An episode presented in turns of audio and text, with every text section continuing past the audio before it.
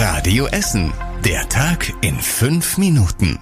Am 1. April 2021, dem 29. Geburtstag von Radio Essen.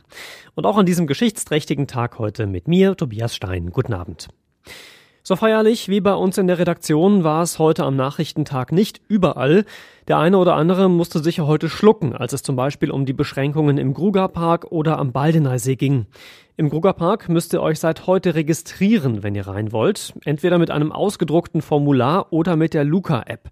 Nach 18 Uhr kommt man dann gar nicht mehr rein, weil für die Registrierung die Kassen geöffnet sein müssen. Und es dürfen auch weiter nur 3500 Besucher gleichzeitig in den Park. Am Baldeneysee sind ab morgen einige Bereiche komplett gesperrt, damit es da nicht zu voll wird. Die Zufahrt zum Seaside Beach wird zum Beispiel zugemacht, sobald alle Parkplätze da belegt sind.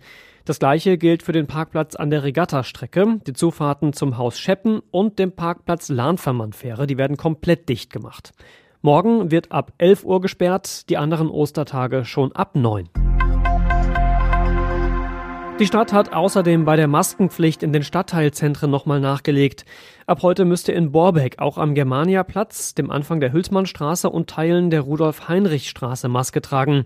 Außerdem gilt weiter die Maskenpflicht in der Fußgängerzone hier bei uns in der Innenstadt, in einigen Straßen von Steele, Altenessen, Rüttenscheid, Werden und Kettwig. Es hängen zwar immer noch nicht überall die Hinweisschilder dazu, aber das soll sich jetzt bald ändern, sagt die Stadt. Dann gucken natürlich alle schon ein bisschen skeptisch auf Samstagmorgen 8 Uhr, denn dann beginnt die Terminvergabe für die über 60-Jährigen für einen Impftermin mit AstraZeneca. Das Problem ist, dass das Land rund 450.000 Impfdosen angekündigt hat, es aber gut viermal so viele Menschen gibt, die am Samstag einen Termin machen dürfen. Deswegen sehen die ersten schon die Buchungssysteme wieder zusammenbrechen, so wie schon bei der ersten Terminvergabe der über 80-Jährigen. Gibt aber auch Durchhalteparolen dazu, zum Beispiel von Professor Dr. Werner, dem Chef der Uniklinik hier in Holsterhausen. Ich lese heute schon, dass wahrscheinlich die Systeme zusammengebrochen sind. Aber wir müssen mit dem klarkommen, was wir haben. Und wir werden auch dort äh, einen guten Schritt schaffen. Und ich bin froh, dass jetzt in die Impfung ähm, dann äh, allen voran hier in Nordrhein-Westfalen ein Schub reingebracht wird. Eine neue Einschränkung dazu ist heute auch nochmal gemeldet worden. Für die über 60-Jährigen ist das Terminportal nämlich nur drei Tage lang geöffnet in NRW. Danach wird es für die 79-Jährigen gebraucht. Ja, weniger Schub gibt's ab heute Abend auf der A40. Da gehen nämlich am späten Abend die Bauarbeiten nach dem heftigen Lkw-Brand in die nächste Runde. Da war ja im September ein Tanklaster ausgebrannt und hatte unter anderem Brücken beschädigt. Deshalb wird ab heute Abend der Bau von zwei Ersatzbrücken über die Autobahn vorbereitet. Dafür werden unter anderem Pfähle fast 30 Meter tief in die Erde gerammt, die dann später wichtig sind für die Ersatzbrücken.